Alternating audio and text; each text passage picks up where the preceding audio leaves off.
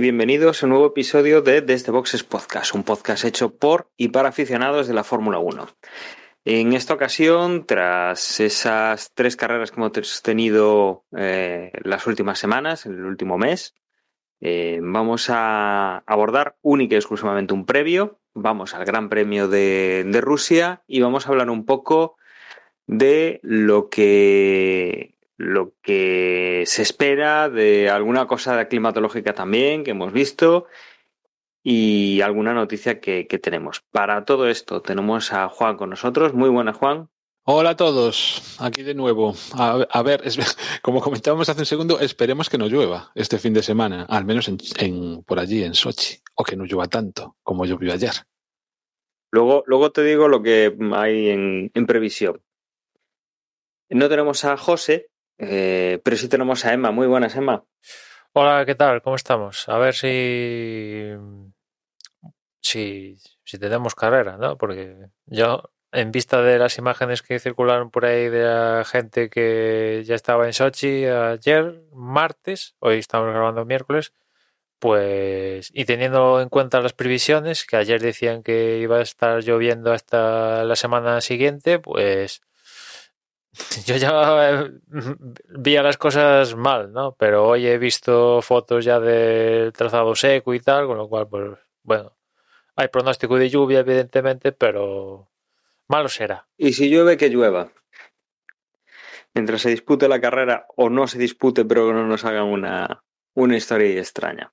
Bueno, vamos a, comenzar con, con, esas noticias que, que, son muy pocas, pero que, que han saltado esta semana y alguna, y alguna cosilla a mayores. Vamos a hablar de 2022, porque estamos en ese momento de la temporada en el cual pues, eh, tenemos confirmaciones de pilotos, empezamos a hablar del calendario del año que viene, si, hay alguna modificación normativa, pues saltan estas fechas. La verdad es que hay, las noticias suelen ser poco originales durante el periodo estival y el principio del, del otoño. Eh, como digo, vamos a 2022. Tenemos confirmado, Emma, que era eh, relativamente reciente, casi fue mmm, nada más acabar el, la grabación del, de la carrera de, de Italia, del post, eh, renovación o confirmación más bien de los dos pilotos que, tenemos en Aston Martin, tanto Vettel como Stroll. Una no era sorpresa y la otra, desde luego, tampoco nos ha llamado demasiado la atención, pero bueno, ahí están esas confirmaciones. Sí, es una confirmación por parte de Aston Martin que casi diría que sin comentarios, porque por la parte de Stroll, o sea, es un poco paripé, ¿no? Teniendo en cuenta las circunstancias. Y en cambio, la parte de, de Vettel, que se haya retrasado a estas alturas de año, ha llamado un poco la atención hasta el punto que alguno especulaba con que igual Vettel se retiraba y todo este año, ¿no? Porque el año pasado cuando se anunció el fichaje de Vettel por parte de Aston Martin, decían un contrato multianual. Claro, multianual, pues eso es lo típico, más de dos, es decir, tres, pero se ve que debe tener eh, una cláusula en el contrato donde al finalizar, o sea, para renovar es año a año, y si los dos partes, o sea, Vettel y el equipo están de acuerdo en seguir, pues se continúa la historia, ¿no? Debe ser algo así, ¿no? Y no sé, han estado distraídos con el papeleo o algo y ha tardado hasta ahora, pero más allá de eso, pues nada, que Aston Martin quizás lo más destacado es que han puesto la primera piedra de la nueva factoría más que la confirmación de los dos pilotos, que es algo que todo el mundo daba por hecho. Sí, y yo reconozco que me alegro ¿eh? de que, bueno, me alegro de la renovación de Vettel. Lo de Stroll realmente, pues, o sea, me da lo mismo. Ya no me cae tan, o no me parece tan mal que esté en la Fórmula 1 como cuando empezó, porque obviamente algo ha aprendido. Pero en lo que respecta a Vettel, he cambiado también un poquillo de opinión. Yo era de los que decían que se tenía que haber retirado tras el tras su paso por Ferrari. Pero la actuación que le estoy viendo este año y sobre todo también el cambio, bueno, no sé si cambio, pero al menos yo lo noto diferente en lo que se refiere, no sé si tanto a su personalidad o a la forma de comportarse o a la forma de encarar las cosas. Eh, por ejemplo, ahora no me imagino al Vettel aquel que, que chocó directamente contra Hamilton. Fíjate, en- Juan, que yo diría que Vettel es un rollo Hamilton, pero sin las excentricidades de Hamilton. En el sentido de que, por ejemplo, he visto el tema del casco, ¿no? De la campaña esta de, sorbo a sorbo. Se ha visto a Vettel recoger basura después del Gran Premio de Gran Bretaña. Eh, el tema de los derechos LGTBI en que fue en Hungría y este tipo de cosas, ¿no? Que también Hamilton es muy dado a este tipo de, de cosas, pero lo envuelve dentro de una aura de no sé qué, mientras que Vettel, pues, no es tan, como decía antes, tan excéntrico, ¿no? Sí, pero bueno, yo, yo no me refería tanto a eso, sino, por ejemplo, a detalles que, que por otra parte, no me parecen bien, como la semana pasada, que para no perjudicar a Mike Schumacher, bueno, estoy imaginando lo que sucedió, que para eso, para no perjudicar a, a Mike Schumacher, que dijera que no pasó lo, nada. Lo de durante- Zambor, ¿no? ¿Te refieres? Sí, lo de Zambor. O sea, quiero decir, son cosas que. mm, o sea, no me parece bien que las haya hecho, pero quiero decir que te demuestra un carácter de piloto que no era, no es el mismo, no, parece el mismo que el que, que el que estaba en Ferrari, teniendo en cuenta, pues eso, que se ha tranquilizado, que ya no hace los trompos aquellos sin venir a cuento, que no sé, le veo ot- otra conducción, más tranquilo, más eh, divertirse y, y vaya, que no me, no me molesta, vaya, que continúe un año más siendo yo de los que decían cuando salió de Ferrari que lo que tenía que haber hecho era retirarse, incluso haberse retirado un año antes de lo que lo hizo. No salir un poco por la puerta de atrás como salió, ¿no? Que directamente le dijeron hasta aquí hemos llegado. Búscate las habichuelas donde puedas. Claro, es que eso al final, salió de Ferrari. lo que solemos decir que al final estar en Ferrari, ya puede estar Ferrari bien o mal, eh, eres siempre trending. Mientras que en Aston Martin, pues si haces una buena actuación, pues vale, eres el piloto del día, y si haces una mala, pues nadie te va a señalar en el periódico, ni, ni en los podcasts, ni tal. Pues haces, se comenta y pista. Mientras que si es en Ferrari, pues se analiza. Evidentemente, todos los eh, periódicos en Italia radiografían tu mala actuación, le ponen calificativos y tal, y eso un día tras otro y tal, y el más que venía de ser cuatro veces campeón del mundo, pues llega un momento que te hace gracia las primeras temporadas, pero al final ya acabas entre eso, por un lado, y después su estado de forma, que realmente la última temporada de Ferrari era vergonzosa, las cosas como son, pues un cambio de aires, pues le sienta bien a cualquiera. El no tener que pelear con un Leclerc. También, eso también muy importante. Que aquí, pues, ya ves tú. No te señalan todos los días. Que, que Stroll alguna vez la ha virlado posiciones, sí. Pero, bueno, hay. eh, El único podium de Aston Martin es de él, ¿no? El que consiguió en, en Azerbaiyán. O Stroll consiguió podium con Aston Martin, siendo ya Aston Martin. No me suena, ¿no?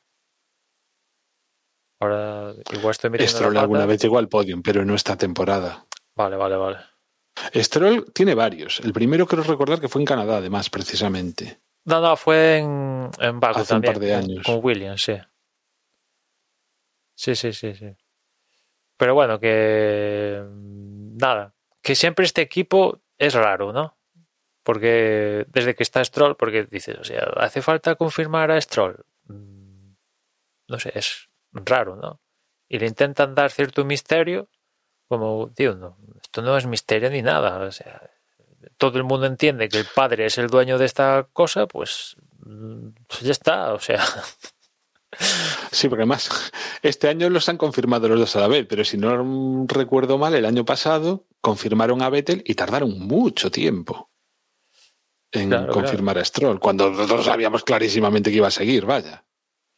Sí, sí, no, no, no acabo de entender cuál es la estrategia detrás de todo esto, si ve- vender que Stroll es un piloto como cualquier otro, pero todo el mundo sabe que él es el hijo del que manda más ahí. O sea, intentar tapar eso, yo creo que incluso lo perjudica más que otra cosa, pero en fin. El caso es que quedan menos asientos confirmados, o sea, quedan pocos asientos que faltan por confirmar, ¿no? ¿Qué, qué quedaría? Los de Haas y, y el más goloso, que es el que va a, ¿quién va a acompañar a Bottas en Alfa Romeo el próximo año? Serían los dos, los tres asientos que quedan por confirmar oficialmente. Que en un principio puede que alguno de estos ya se confirme ahora este fin de semana, ¿no?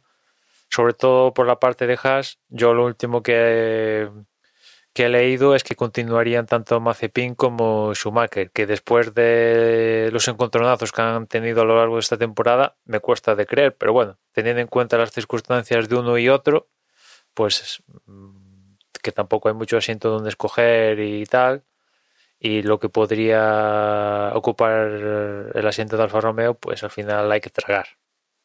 Me refiero sobre todo en el caso de Schumacher, ¿no? Porque al final Mazepin, como pone pasta ahí y prácticamente él paga la fiesta, su padre y tal, pues es lo que hay. Mientras que, mientras que Schumacher, que en teoría es el que supuestamente podría estar buscando acomodo en otro equipo, pues solo tendría Alfa Romeo. Y en Alfa Romeo, si desembarca ahí alguien que pone en torno a 30 millones, pues evidentemente Alfa Romeo le dirá, "Pues- pues sí, tú eres Schumacher y todo lo que tú quieras, tenemos un acuerdo con Ferrari, etcétera, etcétera, pero prefiero tener los 30 kilos. Pues sí, sí, sí. Tal cual lo estás comentando. Yo me imagino que si Schumacher se queda en Haas es porque no le queda más remedio. Pero es que para que no le quedara más remedio, le tenían que haber hecho sitio en Alfa Romeo y, y está pues bastante cotizado ese asiento. ¿Quién lo iba a decir? Porque a fin de cuentas es uno de los peores asientos de toda la parrilla. Pero el año que viene las cosas cambiarán. Vete tú a saber también si en realidad es un acierto. No lo creo pero en Haas llevan diciendo desde el principio de la temporada que están centrados en el coche de la, del año que viene, con lo cual Mm. Haas, ahora es que está muy mal, pero tenemos que recordar todas las sorpresas que nos dio hace dos o tres años y que todos coincidíamos en que si no llega a ser porque estaban conducidos por Grosjean y por Magnussen, pues que ese coche debería incluso haber hecho podio en alguna que otra carrera, con lo cual Sí, decidió a conciencia tirar esta temporada. Es cierto que era muy fácil tirarla teniendo en cuenta de dónde venían. Porque claro, teniendo en cuenta las circunstancias de este año, que se arrastraba el reglamento y el coche prácticamente del año anterior, que ya era malo, pues no tenía sentido ellos pues empezar a invertir, que tampoco tenían mucho para invertir, ¿no? Y se han centrado dentro de sus posibilidades en el coche del año pasado, pero tampoco esperamos ver un esperemos ver un Haas ahí en la lucha por el podio. Son no, no, pero, pero, pero vaya, alguna sorpresa que comentas tú que vimos cuando desembarcaron y tal, de repente estar sextos y tal, pues oye, mm, pues por, ¿por bajo qué mi no? punto de vista también tendrían que cambiar de team principal para Hombre, ya, realmente sí, llegar a, sí, el- a convertirse en una escudería competitiva en el sentido Sí, de, pues el eso, año- no de estar arriba de todo, pero sí estar a la altura de, si, pues, si el año que viene siguen tan mal. Mira que a mí Steiner me da grandes momentos en la serie en Netflix, pero si el año que viene siguen tan mal, vamos, es que o Jim Haas, el dueño, es un tipo sin sangre, o vamos, es que ya debería estar en, en el paro el jefe.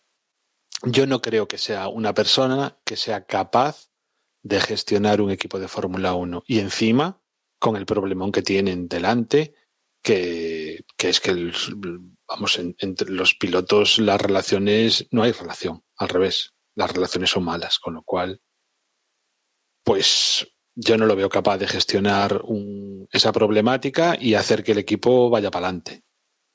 Por eso digo que tiene que darse esa circunstancia de que efectivamente el coche mejore, pero luego por otro lado lo que es la dirección del equipo, al menos si no cambian al, al Steiner, que el Steiner se ponga las pilas.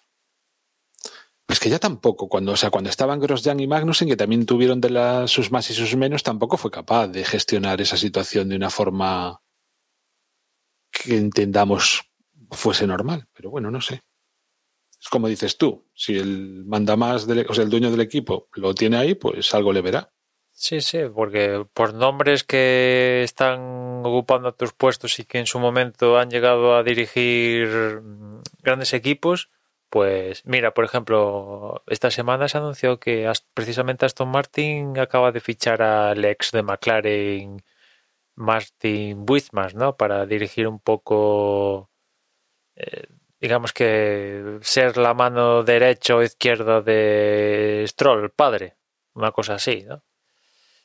Y, por ahí tenemos a Eric Bouyer a cargo de, lo que es el Gran Premio de Francia, por nombrar algún nombre de alto perfil que sí salieron por la puerta y trasera en los últimos equipos, pero ya sabemos que estos nombres en la Fórmula 1 se reciclan y pueden volver pasado mañana. O sea, eh, eh, lo mismo que hablamos con los pilotos en Haas, que decíamos, bueno, es que hay pilotos libres en vez de continuar con Magnussen y Grosjean. Y al final siempre continuaban con Magnussen y Grosjean. Pues lo mismo con, con el jefe de equipo. Hay nombres para sustituir a Steiner, pero pues no quiere sustituirlo. Sarna con gusta no pica, que decía mi padre. Y, y después también hablando del futuro, ya está muy próximo que salga en el Consejo Mundial del Motor de la FIA el, calendario del 2022, que esto sucederá en torno al 15 de octubre, que es cuando se reúnen, pero por ahí ya se ha, ya se ha conocido más o menos a lo que pinta el calendario del 2022, que en, números redondos volveríamos a tener la cifra de 23 pruebas al año, pero hay, hay algún que otro cambio, ¿no? Para lograr esas 23 citas, ¿no? Porque la verdad es que no sé cómo se lo van a tomar los equipos, pero para lo que quieren hacer es que la temporada no acabe en diciembre, sino que acabe en noviembre, ¿no? De marzo, de finales de marzo a finales de noviembre y no lo que, por ejemplo, pasa ahora que ya nos metemos un poco de lleno en diciembre. Y para conseguir eso han tenido que compactar el calendario incluyendo el parón típico de, de, agosto, ¿no? De tal manera que en este calendario habría cuatro dobletes y tres tripletes. O sea, yo creo que esto es la muerte hecho calendario de Fórmula 1.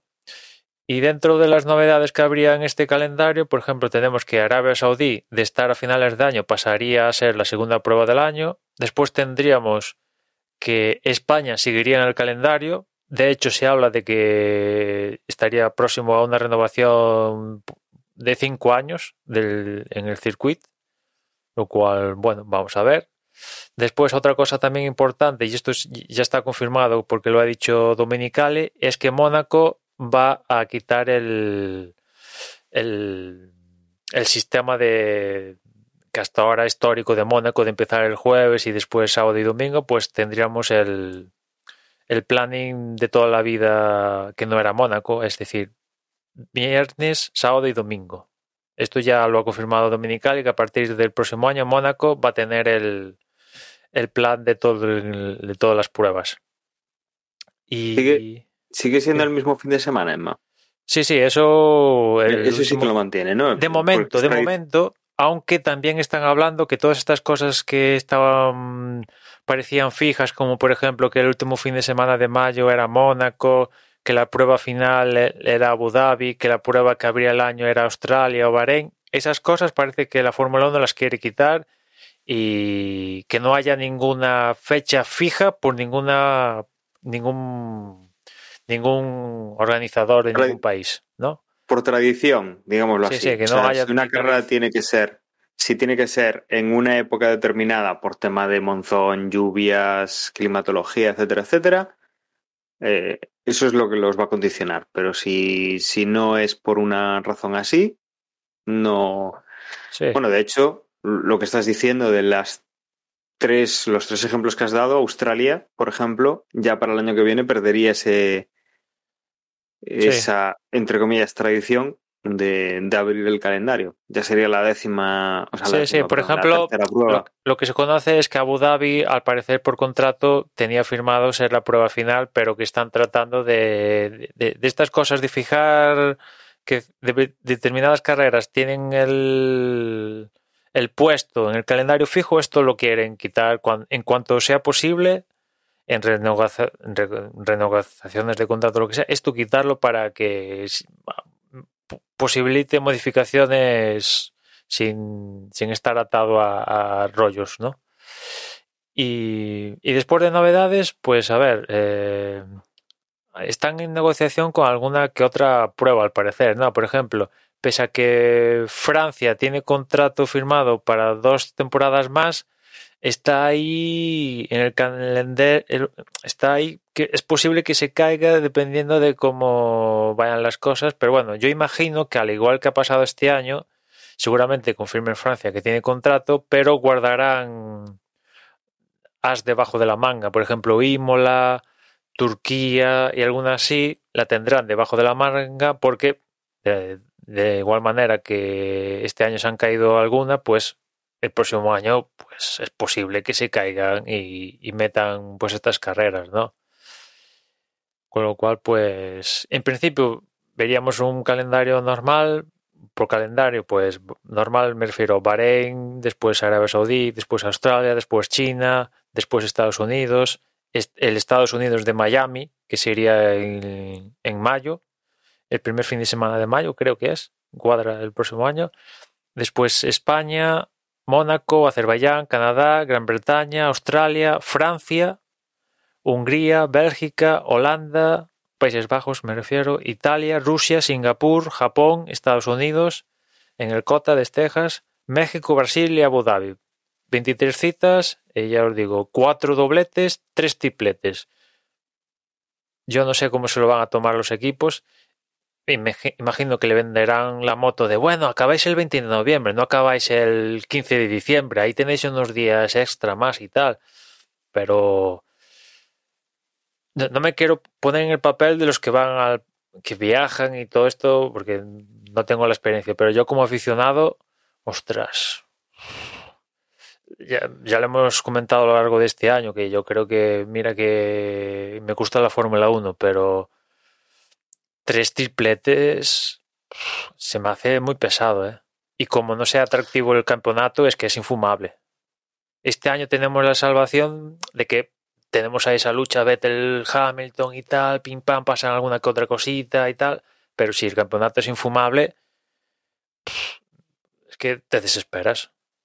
Sí, hombre, te- eh, yo sobre todo el problema que le veo, y en eso soy bastante afortunado, debo reconocer, es que tanto fin de semana seguido viendo carreras de Fórmula 1, y sobre todo como nos gusta verlos a nosotros, porque yo ahora, con, Da- con Dazón, que tengo tan fácil el ver las cosas en diferido, es que intento ver hasta los libres. Entonces, mm, directamente es que es tener muchas horas el fin de semana ocupada la tele con algo que como los que estén a tu lado no les guste la Fórmula 1, pues tres semanas seguidas. Entendámonos, no es lo típico de una semana sí, una semana no. Una semana mando yo en la tele, otra semana mandas tú en el mando. Con lo cual, pues eh, se, se hace complicado y cansa. Y ¿qué queréis que os diga? No, las cosas ah, tienen que tener su justa medida. Si te las meten por las orejas, pues llega un momento en que lo extraordinario se convierte en ordinario por el mero hecho de la repetición, con lo cual Y, además es que, claro, al tener tantas pruebas, al final acaban juntándose como, como está pasando este año con MotoGP. Y yo que veo los dos campeonatos, es que se me hace muy pesado ver las dos cosas. Es imposible estar fin de semana tras fin de semana querer ver las dos, ¿no? Porque aparte, evidentemente, no colisionan las pruebas en directo, son, al menos no, son tontos, pero sí que si alguna acaba a las 3, sabes que, pues eso, a las 3 empieza la otra. Y se hace pesado, se hace pesado intentar seguir los dos campeonatos, que yo creo que hay un porcentaje de gente que sigue los dos, los dos campeonatos, ¿no? Son, son bastantes pruebas. Y últimamente la Indy también, que yo entiendo que hay, hombre, desde luego las cifras ni se acercan ni a la Fórmula 1 ni a MotoGP, pero cada vez también está ganando adeptos. Con lo cual es ocupar el domingo no solo al mediodía, sino también por la noche, más si tienes Es oportunidad y te gustan las clasificaciones y todo eso. Que algún fin de semana coincidió. No estoy seguro 100%, pero algún fin de semana debió coincidir Superbike, MotoGP, Fórmula 1, IndyCar y no sé si Fórmula E o alguna movida de estas. Y yo como sigo todo, ostras, que yo evidentemente soy la excepción, ¿no? Hay muy pocos locos como yo. Pero, ostras, es que me hice el día, me hice el día. Ahí cuadrando para poder verlo todo y tal, ¿no? Y se hace pesado, se hace pesado, ¿no? Ya solo la Fórmula 1, pues lo, lo que decimos, 23 pruebas, eh, a mí se me hace pesado, se me hace pesado, ¿no? A ver, no pido 10, pero un término medio, no sé cuán, dónde poner el término medio, pero en torno a 18 yo creo que vamos más que servidos. O sea, perfectamente el campeonato Ya, puede ya a estas alturas ya hasta 20, mira, hasta 20 Ah, carreras venga, va. diría, venga, Algún que otro doblete por matar el gusanillo, tripletes nunca, por favor. Ta- también, también de vez en cuando mola, las cosas como son. Eh, dos carreras seguidas, pues a veces tiene su puntillo. Lo que Sí, pasa sí, es que, pero en eso exceso, es que cuando son tan tripletes, o sea, seguidas, pues ya no. un mes de Fórmula 1 seguido cansa, cansa. Es cierto que nosotros tenemos el rollo de que como hacemos el podcast, pues te- tenemos que, que eso no quieras, le prestamos más atención y tal, y eso le añade carga al- a la historia. Sí, es que me, me estoy, me, estoy, me estoy fijando en el calendario. En julio tenemos el 3, Gran Bretaña.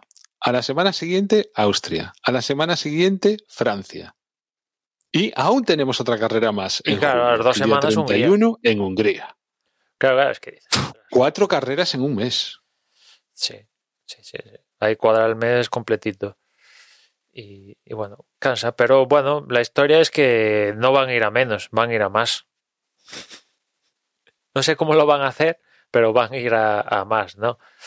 Por cierto, una, una de las cosas que, que se confirma es que Vietnam, ese tiene pinta de que han hecho el circuito para nada. Porque es que no está ni proyectado ya que volvamos a Vietnam. O sea que yo no sé cómo funciona el gobierno de Vietnam, quién, lo, ha- quién ha pagado la fiesta, pero ahí se ha hecho un circuito que no ha tocado la Fórmula 1. Y tiene pinta de que no lo vamos a tocar, salvo que cambien mucho las cosas. Y hay otras categorías que van por allí. ¿A Vietnam?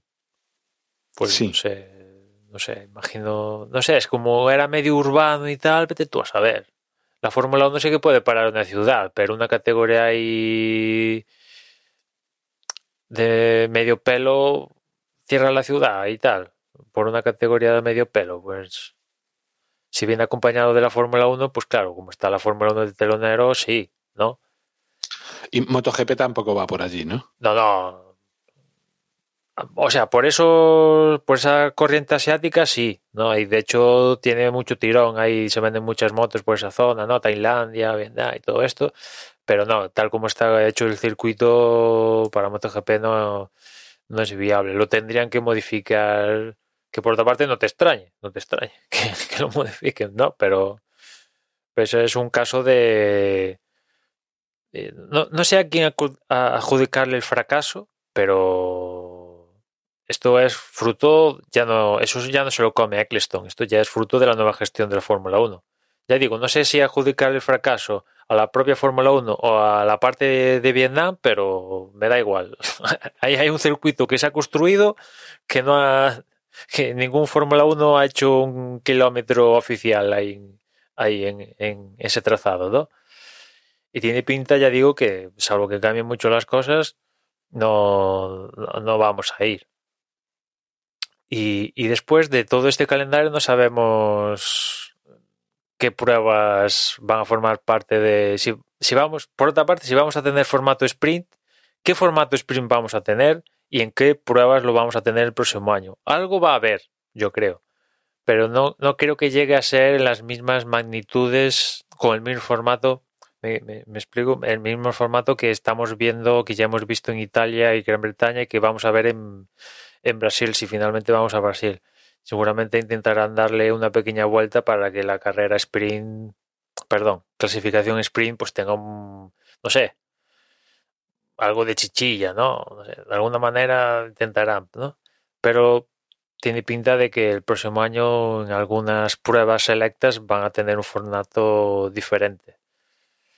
Eh, Yo lo que les pediría es que elijan circuitos eh, que favorezcan ese tipo de espectáculo. O sea, circuitos tampoco básicamente en los, que se, ¿eh? en los que se pueda adelantar, claro, no hay muchos, pero que no sean trenecitos y, y que incentiven también a los pilotos para que realmente se la jueguen, porque es que es un, es Claro, un es que riesgo. después el próximo año mm, mm, es difícil plantear esto, porque como estrenamos un reglamento fuerte, ¿hasta qué punto es el nuevo reglamento o es el formato el que va a provocar cosas en pista?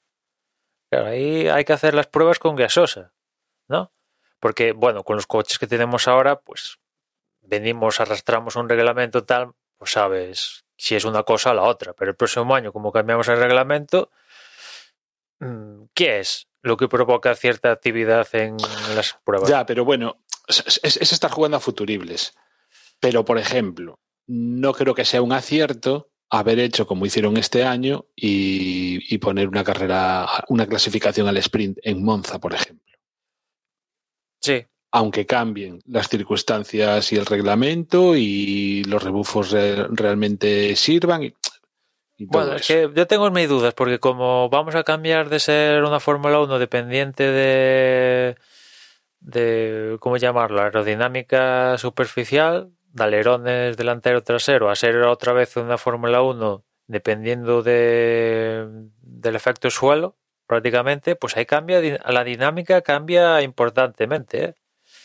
Eh, y si las cosas son como la gente que ha cambiado el reglamento nos ha contado que provoca este tal, pues ahí da pie a que, bueno, pues en circuitos donde era prácticamente imposible abrir la puerta a que puede llegar a verlos.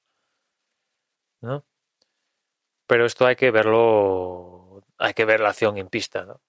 Porque una cosa es lo que nos ha contado la Fórmula 1 y después vamos a ver los equipos cómo explotan el nuevo reglamento, que siempre hay sorpresas de, por medio.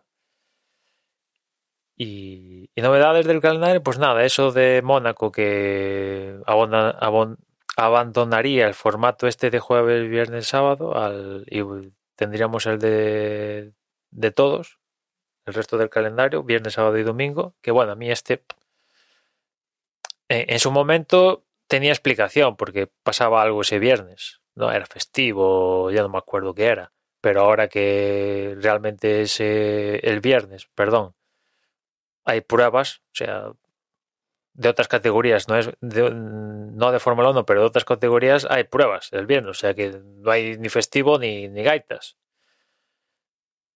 Creo que es el día de la Asunción o algo así. Pues ponerlo viernes, sábado y domingo y así nadie se mete la pata ni, ni, cosas raras. Eso me da, me da poco igual. A mí en lo particular que se abandone, entre comillas, la tradición de Mónaco de jueves, sábado y domingo por lo de siempre viernes, sábado y domingo.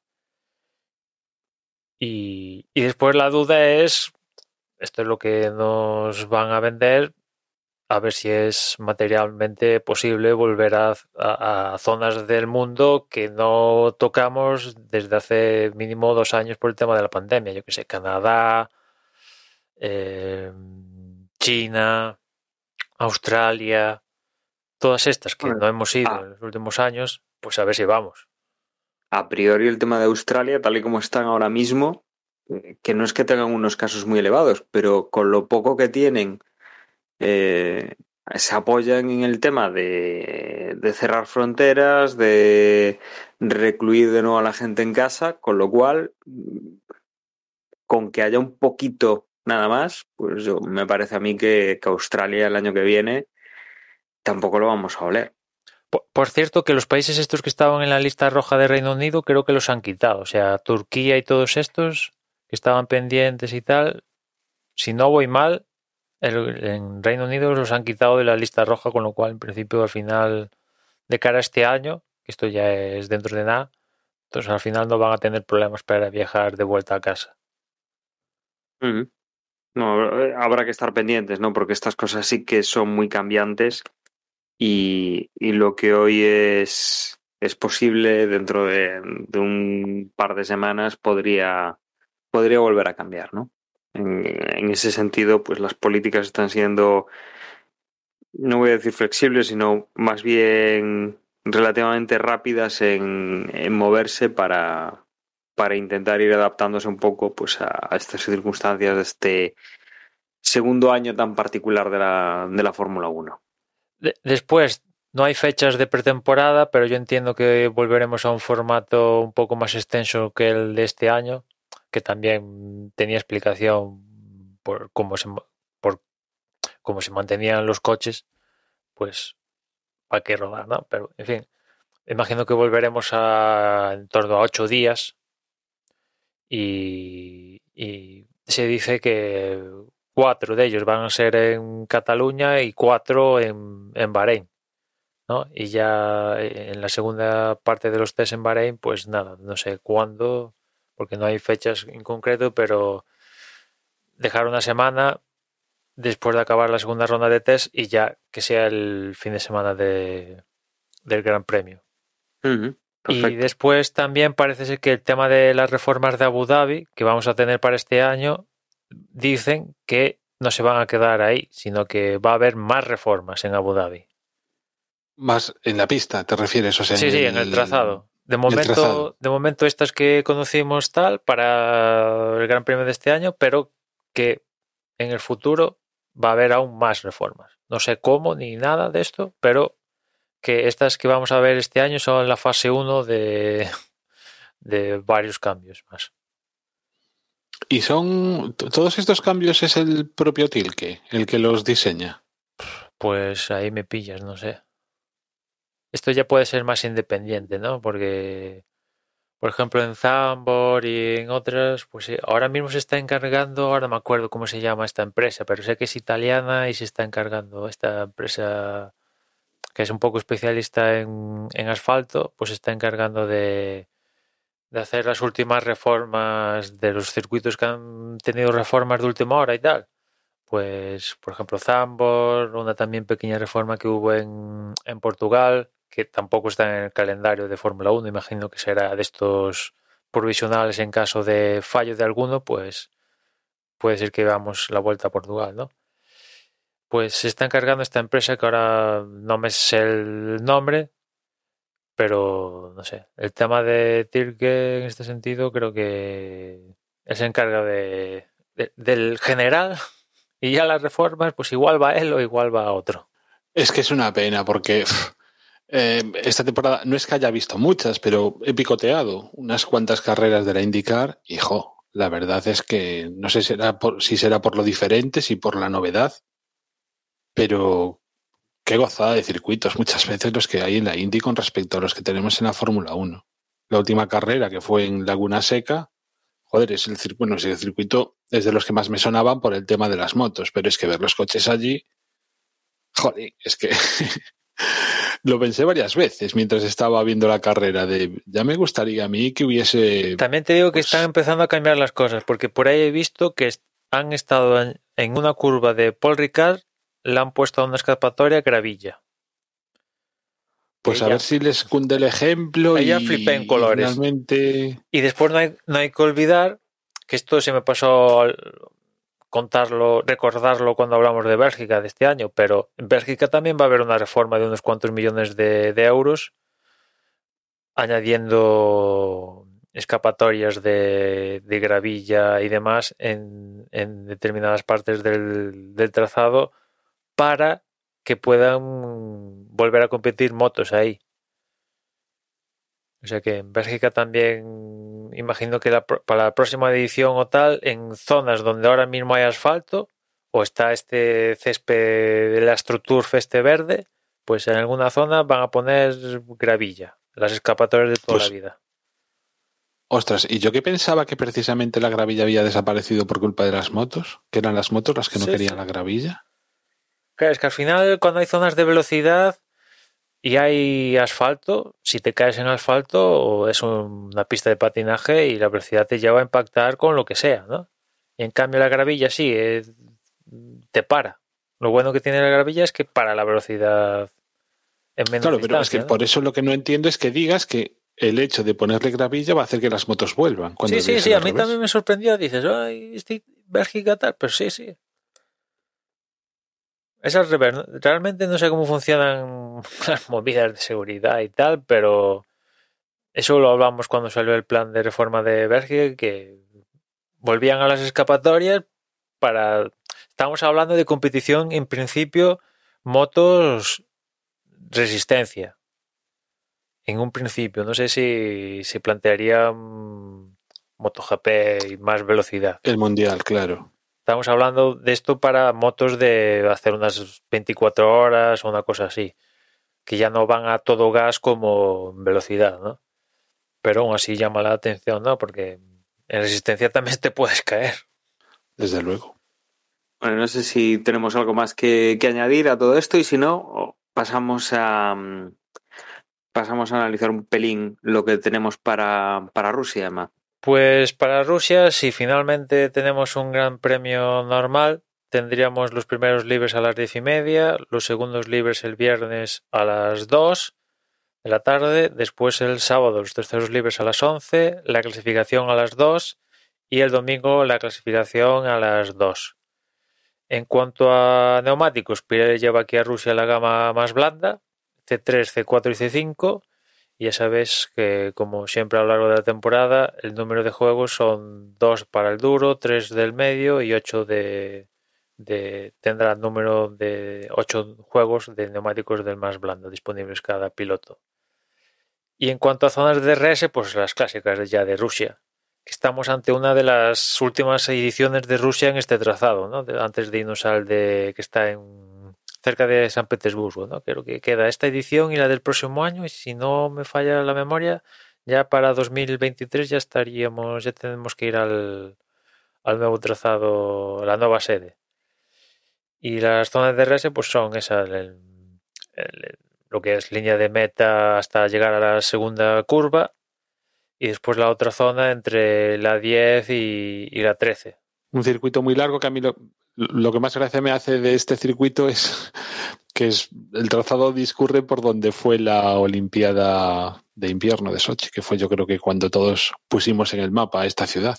Es curioso que siguen parcheando el circuito, ¿no? Porque uno piensa, bueno, ahora que se ha confirmado oficialmente que ya no va a seguir con sede del Gran Premio de Rusia en un par de añitos, pues ya ya no hacen, ya no invierten en el circuito, pues no, no, pues han parcheado, han reasfaltado la entrada de boxes, en varias curvas han parcheado y tal.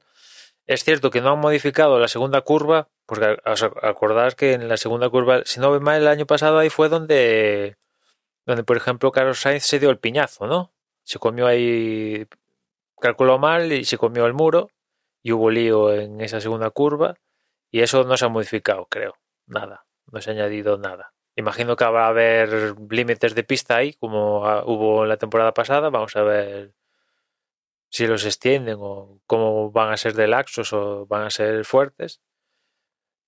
Pero al margen de esto, el trazado sigue igual y, y bueno, tiene eso lo que dice Juan. El siempre el atractivo que, que ha tenido siempre es eso, que es pues las calles que han visto el, los Juegos Olímpicos de de invierno, ¿no? Y que es un circuito semiurbano. De hecho, el, nuevo, el de San Petersburgo, ¿es permanente o también es urbano? No, no, es permanente. Eso, eso te iba a decir, o sea, eso, eso, te iba a preguntar, porque es que os lo comentaba antes, en el podcast este de, de la Fórmula 1, el Mazepin comentaba que, el, que no había. O sea, que el que se tuvo que ir muy pronto de Rusia para poder correr entre otras cosas porque en su país que no había circuitos. ¿no? Y encima, el único que tienen, que funciona desde 2014, entiendo que será raro que lo utilicen como, pues eso, como circuito al ser semiurbano.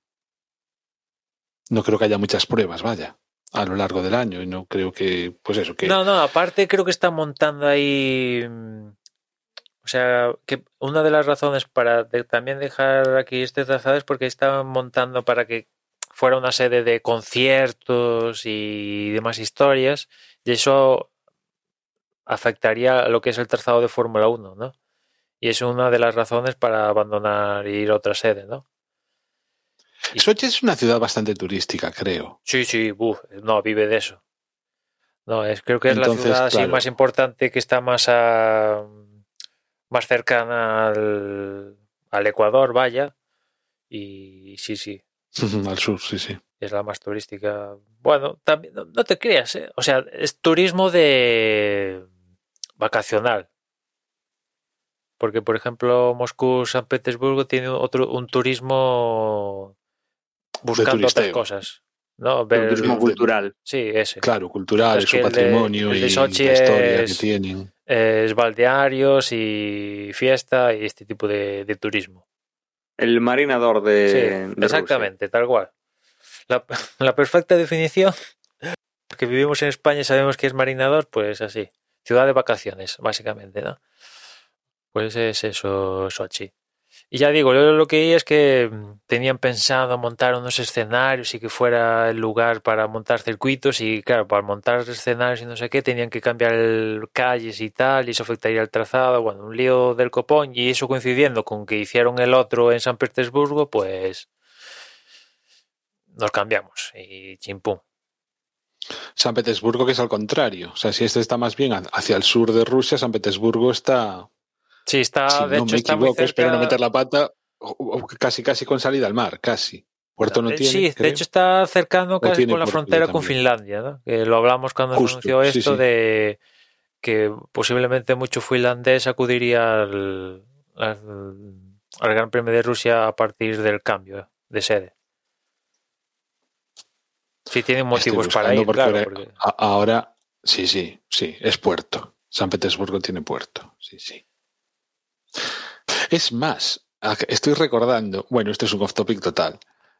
Eh, no sé en qué podcast escuché de estos de historia, un poco el nacimiento de San Petersburgo, y San Petersburgo nació allí un poco porque no sé qué zar se empeñó precisamente en, en buscar una salida al mar y las condiciones eran chunguísimas y prácticamente tenían que llevar a la gente obligada a San Petersburgo para y fijaos en lo que se convirtió, ¿no? Sí, no, la segunda ciudad más importante de Rusia, si no voy mal.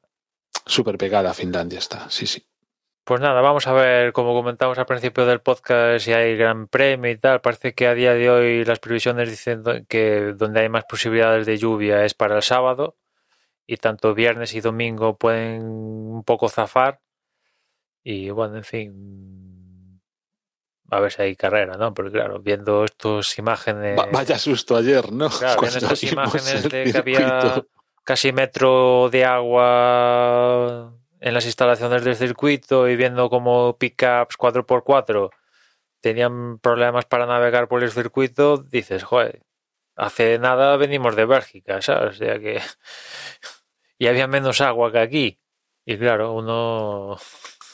A mí se me vino a la cabeza, bueno, que al final yo creo que un poco todo esto, hasta el propio Jan Todd, que no sé si habéis leído sus declaraciones en torno a lo que pasó con Bélgica, que evidentemente es cierto que también Jan Todd, como va a abandonar la presidencia de la FIA a finales de año, pues ya, ya no tiene nada, ya puede decir lo que quiera porque total no tiene que renovar cargo ni nada, ¿no? Y, y decía que no, o sea, que entendía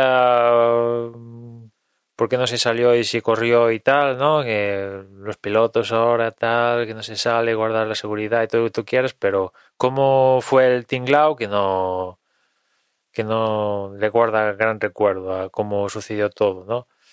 Y, al final, como iba diciendo, un poco se reduce a lo que comentó Juan en su momento, ¿no? Que hay que hubo una falta de previsión de tener un plan A, B y C en caso de tremendo. Y si tuvieras un plan A, B, C o lo que sea, pues lo ejecutas y para adelante. Y aquí no iban a salto de mata. Ese es el, el gran problema. Tampoco creo que tengan mucho plan B ¿eh? para, para No, hombre, no, pero por ejemplo, lo que decía Todd, ¿no? Sabe, en Estados Unidos sabe que, sabes que cuando hay oval y caen cuatro gotas, sabes que no va a haber pista. Te gustará menos, te quedarás con las ganas de ver la carrera en oval, lo que quieras, pero sabes que caen cuatro gotas y no hay carrera en oval, ¿no? Si hay que pasar al lunes, se pasa, o martes, lo que sea, pero las condiciones están claras y ya eres consciente de lo que hay para bien o para mal. Pero aquí El, el oval es la NASCAR, ¿no? ¿Te Sí, NASCAR, indicar lo Sí. que la competición que haya a disputar. En la. Indy también en, en ovales si llueve la Sí, sí, también, sí, sí, sí. Nada, nada. Cuando hay lluvia en circuito oval, sea la categoría que sea, no, no se compite. O al menos eso tengo entendido, ¿no? Y de hecho ya no, el fabricante de neumáticos ya ni lleva neumáticos de mojado porque ¿para qué? Pues ya, se sabe que no, no sale, ¿no? Y, y está establecido por todos y todo es conocedor y chimpum, ¿no? Y aquí igual, o sea, hay que tener un plan de contingencia. No puede ser que la Fórmula 1 no tenga un plan de contingencia, que estamos hablando de miles de millones en juego y todas estas historias, ¿no?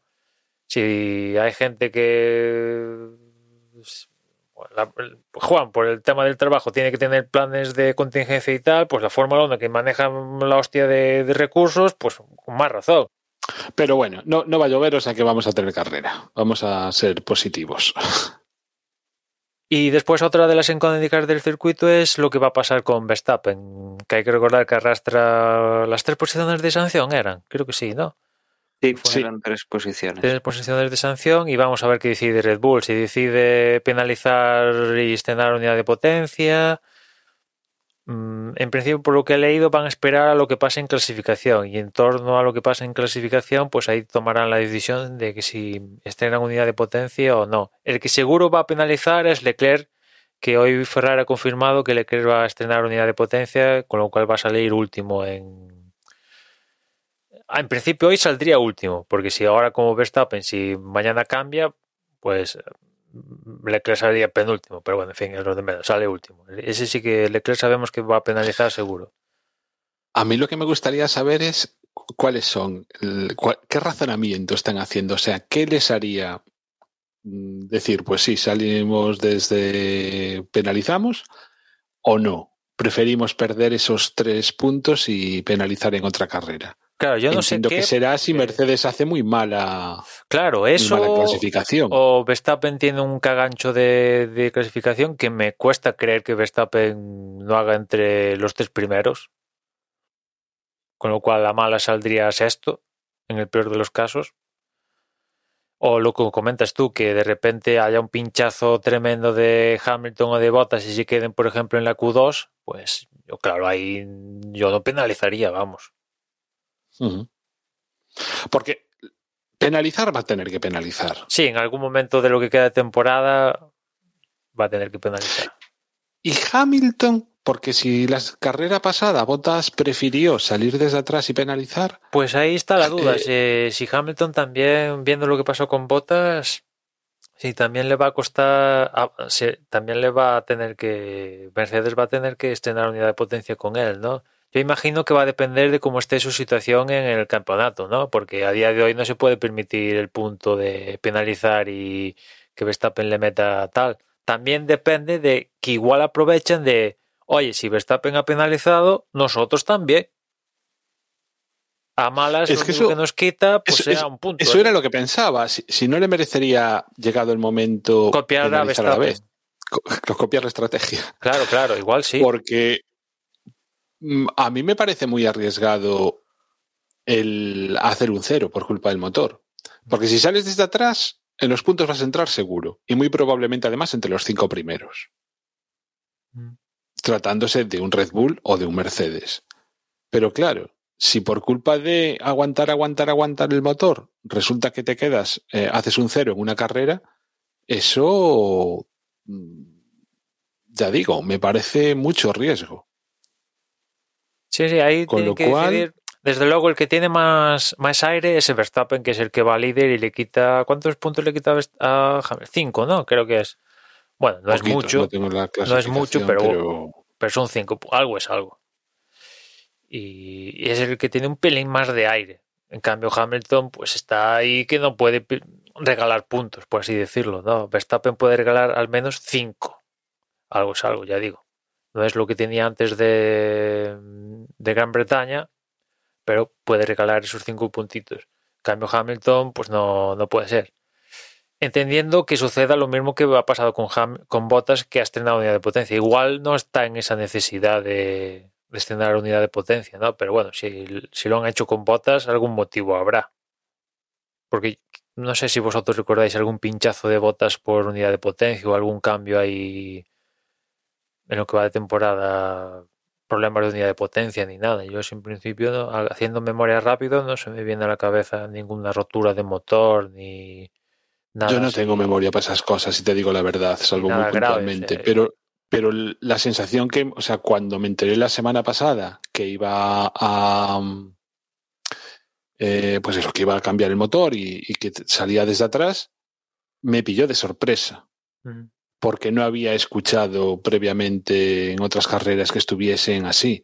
Así como, por ejemplo, vengo escuchando el run run de que claramente, por ejemplo, eh, mm, Alpine va a acabar también Sí, perdiendo posiciones por, los escapes y todo eso, que lleva ya no sé cuántos. Prácticamente creo que ya, ya han puesto todos los que pueden usar, con lo Sí, cual ya sí, la siguiente vez que cambien ya, ya, serán sancionados, con lo cual eh, eso, o sea, aunque no ando pendiente, pues el run run lo escuchas por ahí y sin embargo de botas yo juraría que no había escuchado nada, por eso me, me causó sorpresa. Y precisamente si botas cambia eh, en, en plan eso, en plan sorpresivo, no me extrañaría que también le ocurriese lo mismo a Hamilton. Pero bueno, no sé. Bueno. También es cierto que ahí Mercedes parece que está cuidando más el Mundial de Constructores, ¿no? Que ahí es donde tiene afectación Bottas directamente. Mientras que en Red Bull parece que están locos por conseguir el de pilotos, ¿no? Están centrados en ese. Y ya lo hemos visto cómo ha sacrificado puntos Sergio Pérez en carreras anteriores en favor de quitárselo a Hamilton para favorecer a Verstappen. O sea que Red Bull, objetivo número uno, el Mundial de Pilotos. Y en cambio Mercedes, sí, también queremos el Mundial de Pilotos, pero sin descuidar el de constructores. Yo me imagino que Mercedes lo que pasa es que dice, vamos a amarrar al menos algo. También, también. Porque si, si, coincide- si consigues uno, difícilmente se ha dado la circunstancia donde ha habido dos campeones diferentes. Se ha dado, se ha dado, pero es difícil, ¿no? Y como mínimo, pues querrán uno. A mí no me extrañaría nada, ¿eh? A que al final Verstappen fuese campeón del mundo y sin embargo fuese. Mercedes. la Yo, sigo manteniendo ma- mi apuesta que Verstappen gana. Yo también, para mí sigue siendo favorito. Lo que pasa es que yo no lo tengo tan claro como tú. Aún quedan un montón de carreras. No sé cuántas quedan. A ver. No, sí, sí, eh, quedan, quedan. Queda. déjame que cuente. Pues. Siete, Una, ocho dos, contando tres, esta, ¿no? cuatro, cinco, seis, siete. Sí, sí, justo ocho contando esta. ¿Y esto que estoy viendo ahora aquí en el calendario de Pro Champions, Event 1, Event 2, Event 3 e Event 4? ¿De qué va? Pro Champions. Sí, 13-14 de octubre, Pro Champions Event 1. El 27 y el 28 de octubre, el 2. 24 y 25 de noviembre, el 3. Y 15 y 16 de diciembre, el 4. Estoy en el, en el calendario oficial, o sea, te metes en el schedule. Ah, eso imagino que 1. será mm, tema de virtual. Sport Series, Sí, sí, son, Championship. son la Fórmula 1, pero eso, online y tal. Ah, o sea, eh, Racing esto. Sí, sí, será, imagino, con el jue- juego oficial. Pues no, no entiendo, no entiendo cómo lo mezclan con el calendario oficial de las Sí. carreras de verdad. Pues sí, sí, lo meten, lo meten. Cosa más rara. Sí, sí, esto es. Esto es el futuro, Juan. No, ya. Esto es el futuro. Ostras, yo te lo digo de veras, ¿eh? si tengo en casa sitio, no me extrañaría en un momento dado montarme. Aquí si llueve no hay problema. Se juega igual. Efectivamente, aquí si llueve, da lo mismo. Hay Que ya, yo ya me, lo, ya me lo estoy imaginando, ¿eh? sería dejarme un pastizal que no tengo en montar el chiringuito para después correr tres veces y punto, porque, porque soy así. Ay, no, Darle sé si, no sé si queremos añadir alguna cosilla más antes de, de despedir. que hemos Bueno, ¿queréis comentar el tema de, del IndyCar? Que, que este fin de semana, Ah, sí, claro. Coincidiendo con el Gran Premio de Rusia, acaba la temporada de IndyCar y puede ser que tengamos campeón español, ¿no? Porque a día de hoy lidera el campeonato Alex Palou, a falta, ya digo, de esta prueba, y lo tiene razonablemente bien para conseguir el título, que sería, ya digo, el primera vez que un español consigue el, ganar la categoría de, de IndyCar. Todo un logro, la verdad. Sí, o sea, porque el chaval, mira que es jovencillo, pero está demostrando. ya- o sea, yo no puedo decir que haya seguido toda la temporada en absoluto, pero vamos, En- su ser como segundo cuatro o cinco la carreras las que he visto. Sí, después además de, no sé si os acordáis, la Indy 500 le faltó el Cantón Duro para ganarla, o sea, fue una auténtica pena. Fue, o sea, fue, o sea, vamos, se- mereció ganarla tanto como Castro Neves, que creo que fue al final el que, el que la ganó. Y entonces, pues la verdad es que es bastante alucinante. Y lo tiene, mm, o sea, tal y como lo tiene, sería una verdadera putada que no se lo llevase. O sea, tiene que tener un problema, pues, de que, eh, que el coche lo deje tirado, que algún otro contrincante le dé un golpe y lo deje fuera de carrera, que encima el que va segundo eh, haga un buen montón de puntos. O sea, incluso sin acabar la carrera, podría llevarse el título, pero en fin. Eh, vamos, si no pasa nada raro, casi seguro que será campeón, pero lo de siempre, mejor no tirar las, eh, no echar las campanas al vuelo antes de tiempo, no vaya a ser que lo gafemos al pobre. Y nada, yo, pues eso, o sea, mucho, la verdad es que me alegraría un montón de Sí. que se lo llevase. Que el propio Alex Palau está haciendo campaña para ver si en Movistar lo retransmiten por el canal mm, base que tienen todos los suscriptores de la tele, porque hasta ahora esto se ha ido emitiendo con un canal con un paquete adicional sobre el que hay que tener para poder verlo y lo que está haciendo Palau es pidiendo a Movistar que ponga la carrera final en el canal base de todo de los que tienen la tele de Movistar, vaya, ¿no? En vamos, me refiero, ¿no? Y a ver si lo consigue porque esto no pasa todas las veces, ¿no? Estrenar palmarés. Y además que puede ser un domingo muy divertido, ¿no? Empezarlo con la carrera de Sochi y acabarlo, no sé a qué hora será, pero que será sobre por las cierto, 7 o que las no 8, dijimos la que carrera en- de la Indy. La carrera final es en Long Beach, o sea que será Los Ángeles rollo tarde, 10 de la noche, en torno ahí, por ahí, calculo. Ah, me lo imaginaba antes. No sé, igual me equivoco, pero a ser en Los Ángeles, Bueno, estad atentos, miradlo, por la noche. Mm, Por la noche estad atentos a eso, a la Indy, y si tenéis oportunidad, pues si habéis visto alguna carrera, pues ya sabéis de qué va, y si no habéis visto ninguna, es una muy buena oportunidad de iniciarse o al menos de darle un tiento y mira, leo aquí nueve y media. salga algo. Está al principio la que se dé la salida. Pues entonces muy parecido a la semana pasada. Sí, sí, es que al final Laguna Seca también está, debe estar en la franja horaria esa de, de Los Ángeles, ¿no? Bien, pues yo creo que con, con esto podemos, podemos cerrar el podcast por esta semana. Y nada, pues como siempre, agradeceros que hayáis estado una vez más con nosotros, que os emplazamos a lo que va a ser el resumen del Gran Premio de, de Rusia, que comentaremos la semana que viene. Y recordaros también que desde Vox.es es nuestra página web donde vais a poder encontrar, aparte de los podcasts, las formas de contacto y las redes sociales. De todas formas, os las van a recordar ahora Juan y, y Emma antes de, antes de irnos.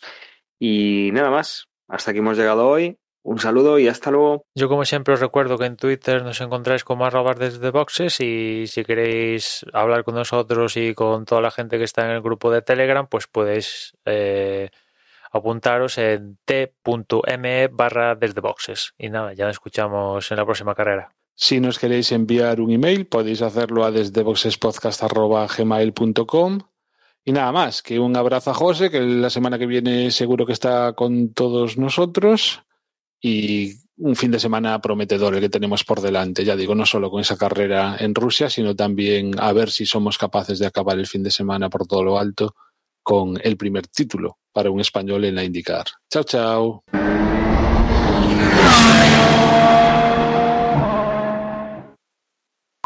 Hala. ¡Ay! Hostia, tío, estuve a punto de borrar la grabación.